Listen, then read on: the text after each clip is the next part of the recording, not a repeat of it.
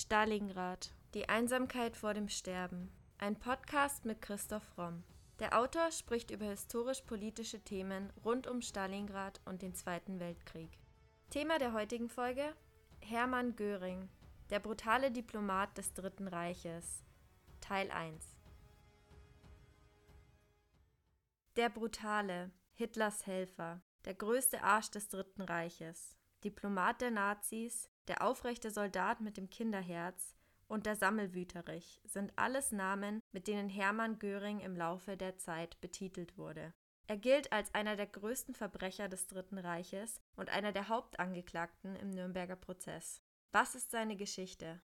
Hermann Göring wurde am 12. Januar 1893 in Rosenheim in Bayern geboren. Sein unsteter, abenteuerlicher Lebensweg begann in einem bürgerlichen Elternhaus konservativer Prägung. Allerdings war er die ersten Lebensjahre durch auswärtige Missionen seines Vaters meistens von seinen Eltern getrennt. Er wurde dann 1901 in die Kadettenanstalt von Karlsruhe aufgenommen und hat sich zu Beginn des Ersten Weltkriegs 1914 zunächst als Leutnant im 112. Infanterieregiment bei Mühlhausen gemeldet und dann aber sehr schnell zur Fliegertruppe. Zunächst hat er Aufklärungsflüge im Nordosten Frankreichs unternommen, hat da schon das Eiserne Kreuz erster Klasse erhalten und wurde nach Absolvierung der Fliegerschule in Freiburg Jagdflieger ist aber nach einem Abschuss ein Jahr lang nicht einsatzfähig, also er ist da schon schwer verwundet worden. 1916-17 hat er dann die Leitung der 27. Luftstaffel übernommen und 1918 wurde ihm als einem der bekanntesten Jagdflieger im Ersten Weltkrieg der Orden pour le Mérite, die höchste Kriegsauszeichnung, die es im Ersten Weltkrieg gab, verliehen. Genauso wie übrigens Ernst Jünger. Und es ist ganz interessant zu sehen, auch welche verschiedenen Richtungen das Leben von Ernst Jünger, der ja dann Schriftsteller wurde, und das Leben von Göring genommen hat. Nach dem Tod Manfred Freiherr von Richthofens, dem berühmtesten Jagdflieger des Ersten Weltkriegs, erhält Göring das Kommando über das legendäre Richthofen-Geschwader. Nach dem verlorenen Krieg arbeitet er als Kunstflieger und als Pilot der Zivilluftfahrt in Skandinavien. Da begann nach dem verlorenen Krieg ein sehr unstetes Leben, in dem er auch wenig Geld zur Verfügung hatte und in dem er auch also nie irgendeine Sicherheit hatte, wie es eigentlich weitergehen soll. Im Februar 1920 lernt Göring die Schwedin Karin von Kantzow kennen. Auf ihr Drängen kehrte er dann nach Deutschland zurück und beginnt 1921 an der Münchner Universität ein Studium der politischen Wissenschaften und Nationalökonomie, das er jedoch nie beendet. 1922 heiratet er Karin von Kantzow sogar, aber am Anfang standen dieser Liebe einige Hindernisse im Weg.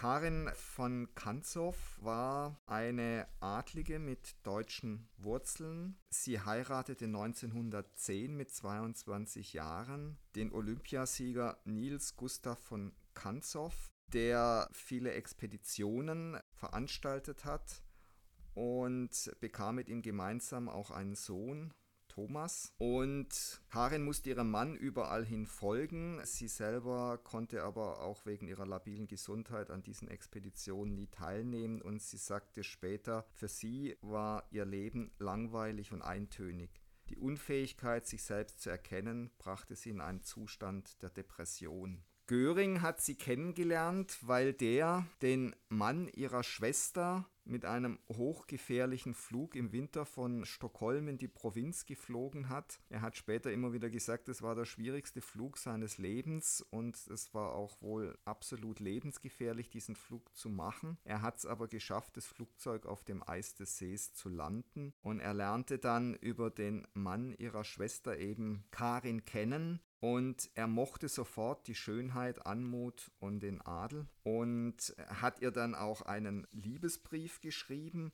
und sie hat sich dann relativ rasch auch von ihrem Mann getrennt. Also Hermann Göring, der Abenteurer, der Pilot des Ersten Weltkriegs, der Jagdflieger, scheint eine große Faszination auf sie ausgeübt zu haben. Und sie wurde dann 1922 von ihrem Mann geschieden und bereits im Januar 23, einen Monat später, hat sie dann Göring geheiratet. Karin hat auch nie versucht, diese Affäre vor ihrem Mann zu verstecken. Und Gustav von Kanzow blieb Karin auch sehr gut gesinnt, selbst nach der Scheidung. Gustav von Kanzow hat sich auch nach der Scheidung weiter um seine Frau gekümmert und er hat die beiden interessanterweise finanziell auch immer unterstützt, was am Anfang auch nötig war, weil Hermann Göring finanziell nicht richtig einen Fuß auf den Boden gekriegt hat. Er ist dann mit Karin nach München gezogen, hat eben studiert, hat dann natürlich auch nicht viel verdient. Und Karin Göring hat damals schon unter Angina pectoris, Asthma und Rheuma gelitten, was ihr keine längeren Aufenthalte in der Stadt erlaubte. Und da hat also ihr Ex-Mann, hat ihr da sogar ein Auto samt Chauffeur bezahlt, dass sie eben immer nur kurz in die Stadt fahren konnte. 1922 traf Karin das erste Mal auf Hitler. Sie sprach sich sehr positiv über ihn aus, betrachtet ihn als Genie und als einen leidenschaftlichen Kämpfer für die Wahrheit. Das war sicher sehr naiv man sieht an ihr und auch den Parallelen, dass ihr Schicksal zu Magda Goebbels hat, die ja auch mit einem sehr reichen Mann zunächst verheiratet hat und sich dann auf Goebbels eingelassen hat, dass die Nazis für diese Frauen erstmal Abenteurer waren und dadurch offensichtlich attraktiv waren. Wie stand denn Adolf Hitler zu Hermann Göring, als er ihn bei seiner Kundgebung auf dem Münchner Königsplatz 1922 kennenlernte? Ja, sie fanden sehr schnell eine gemeinsame Sprache, die auf der Ähnlichkeit ihrer politischen Ansichten beruhte. Göring war allerdings sehr viel pragmatischer als Hitler, der ja oft auch noch so eine verblasene Esoterik in seinen Ansichten hatte. Man traf sich damals sehr oft im Schelling-Salon und Hitler, den die anderen Adi nannten, hat dort oft stundenlang Monologe gehalten, die die anderen sehr gelangweilt haben. Und teilweise wurden dann wohl Schlägereien mit politischen Gegnern auf der Straße inszeniert, nur um Hitlers Redeflut endlich zu unterbrechen. Man muss sich die Nazis damals wirklich auch als Gangster vorstellen. Sie waren aktiv auch in den ganzen Schwarzhandel mit Waffen und Devisen verwickelt, natürlich auch über Röhm, der sozusagen ihr legaler Fuß in der Reichswehr war. Und gleichzeitig wurde eben die SA aufgebaut und da sollte der ehemalige Fliegerhauptmann Göring eben auch eine große Rolle spielen. Die enge Zusammenarbeit von Göring und Hitler führte dann letztendlich sogar zum Putsch 1923. Ja, durch die katastrophal schlechte Lage der Bevölkerung Anfang der 20er Jahre. Es gab ja dann auch die Hyperinflation, wo man am Ende für Billionen von Reichsmark ein Brot kaufen konnte. Stiegen die Nazis vor allem in Bayern zunächst weiter auf und Hitler hat sich dann tatsächlich zugetraut, zu putschen gegen die bayerische Staatsregierung. Also er wollte gemeinsam mit der SA die Macht in Bayern übernehmen und hat dann auch allen Ernstes erwogen, auf Berlin zu marschieren. Dabei hat er allerdings dann doch die bayerische Regierung und vor allem auch die dort stationierte Reichswehr unterschätzt, die sich gegen ihn gestellt haben. Und nach dem Scheitern von diesem Putsch musste Göring schwer verletzt nach Österreich und Italien fliehen und er hat dann aufgrund der medikamentösen Behandlung seiner Verletzung eine Morphiumabhängigkeit entwickelt. Mittellos kam er dann 1924 nach Schweden. Durch die Folgen seiner Verletzung zum Morphinisten geworden, musste er sich einer längeren Entziehungskur unterziehen, die im Übrigen sein Schwiegervater bezahlt hat, aber seine Abhängigkeit von Drogen konnte nicht wirklich beseitigt werden. Da er in Deutschland steckbrieflich gesucht wurde, konnte Göring zunächst nicht in die Heimat zurückkehren. Doch 1927 erließ der Reichspräsident Paul von Hindenburg eine Amnestie für politische Straftaten, die es Göring erlaubte, nach Deutschland zurückzukehren. Hier fing er dann an, in Berlin als Vertreter für Flugzeugmotoren, unter anderem für BMW und Heinkel, zu arbeiten. Dann wurde er aber auch wieder politisch aktiv. 1928 wird Göring Spitzenkandidat der NSDAP. Er hat die Zeit auch genützt, um Kontakte in die Wirtschaft zu knüpfen und in der Zeit entsteht eben einer seiner Beinamen Diplomat der Nazis. Es ging mit den Görings auch finanziell wieder aufwärts. Karin kam von Schweden nach Berlin, um die neuen Triumphe ihres Mannes miterleben zu können. Sie führten ein aufregendes gesellschaftliches Leben, aber da Karin mittlerweile schwer krank war, wurde ihr dies bald zu anstrengend. Es ist ganz interessant zu sehen, dass je mehr Göring jetzt aufsteigt, und in der Arbeit weiterkommt und Karriere macht, umso schlechter fühlt sich seine Frau. Im Sommer 31 reisten die Görings nach Schweden, wo Karins Mutter am 25. September vollkommen unerwartet starb. Karin Göring erholte sich von diesem Schock nicht und starb wenige Wochen später am 17. Oktober 31 an Tuberkulose. Sie wurde zunächst in Schweden beigesetzt, nachdem dort angeblich ihr Grab geschändet worden war, errichtete Hermann Göring ein Mausoleum bei seinem Landsitz und nannte ihn Karin Hall. Karin Hall setzt sich zusammen aus Karins Namen und Valhalla, einem Ort der nordischen Sage, den Göttervater Odin für besonders mutige Krieger als eine Art Paradies geschaffen hat. Während der Tod seiner Frau Göring stark mitnimmt, geht es mit der Karriere der Nazis und damit mit Görings politischer Karriere steil bergauf. Nach dem Börsenkrach 1929 ist der Aufstieg der Nazis in Deutschland unausweichlich. 1930 ernennt Hitler Göring zu seinem politischen Berater und 1932 wird Göring dann zum Reichstagspräsidenten gewählt, da die NSDAP die stärkste Fraktion mittlerweile in Deutschland ist. Nach dem Bruch zwischen Hitler und Gregor Strasser, der mehr für eine sozialistische Auslegung der Partei steht, festigt Göring weiter seine Stellung im engsten Führungskreis der NSDAP.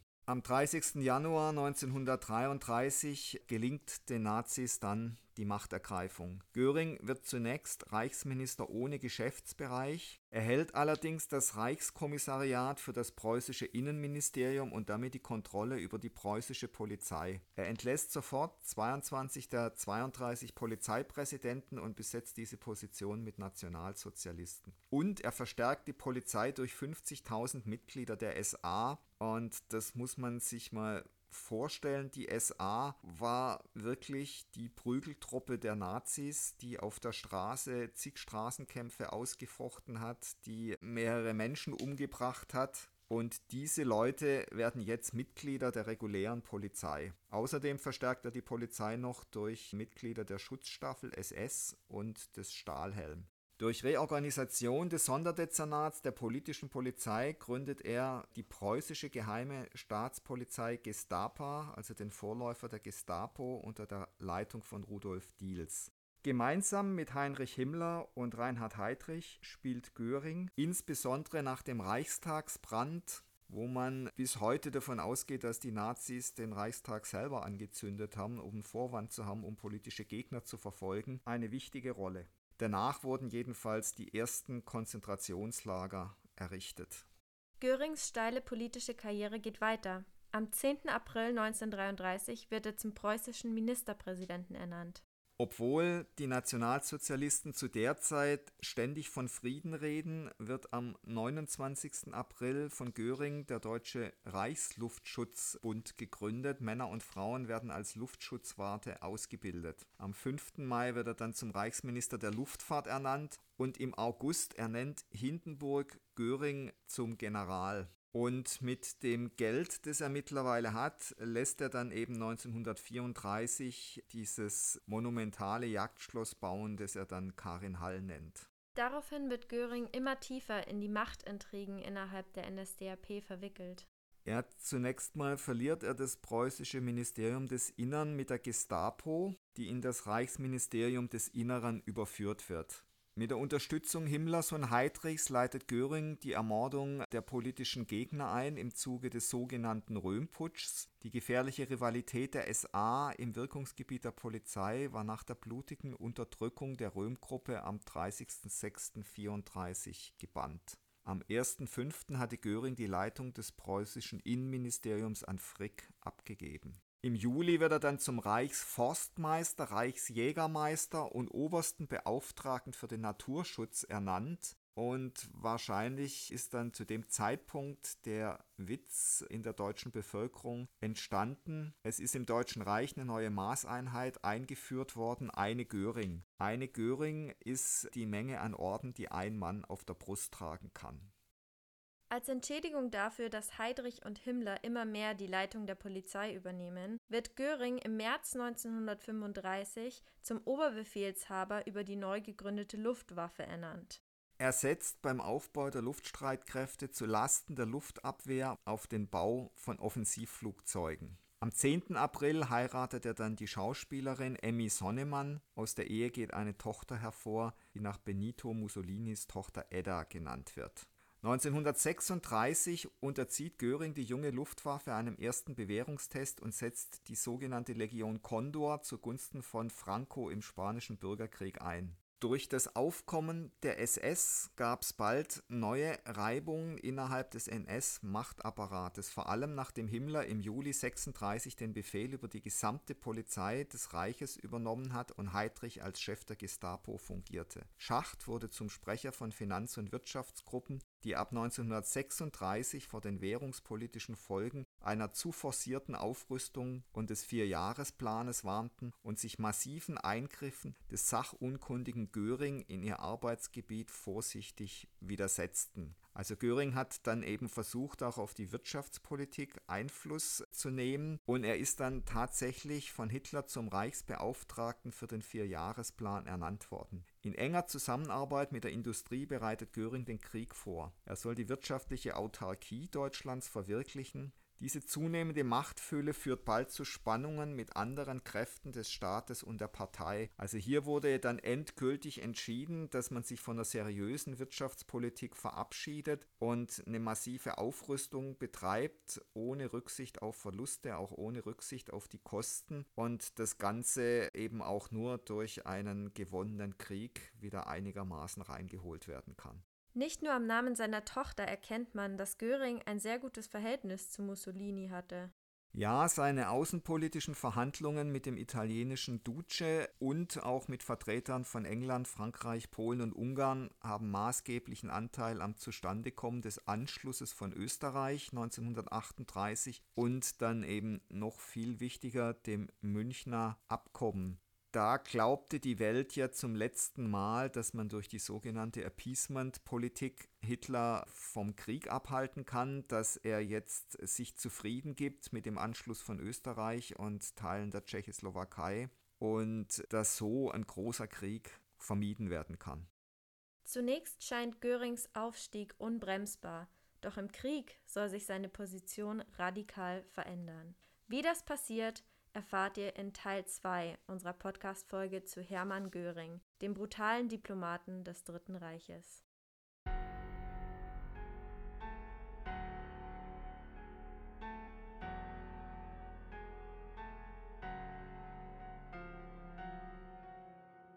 Das war Folge 59 unseres Podcasts Stalingrad, die Einsamkeit vor dem Sterben. Vielen Dank fürs Zuhören. Da wir aufgrund der Ernsthaftigkeit des Themas auf Werbung verzichten, würden wir uns sehr freuen, wenn ihr uns mit dem Kauf unserer Bücher unterstützt. Neben dem Historienroman Stalingrad, Die Einsamkeit vor dem Sterben, ist auch die Gesellschafts- und Mediensatire Das Albtraumschiff, Odyssee eines Drehbuchautors im Primero Verlag erschienen. Wie viele tausend Stalingrad-Zuhörer bereits bestätigen, es lohnt sich. Bei Fragen, Anregungen oder Kommentaren zu unseren Podcast-Folgen schreibt uns gerne auf Instagram unter primero-verlag oder per Mail an primero.primeroverlag.de.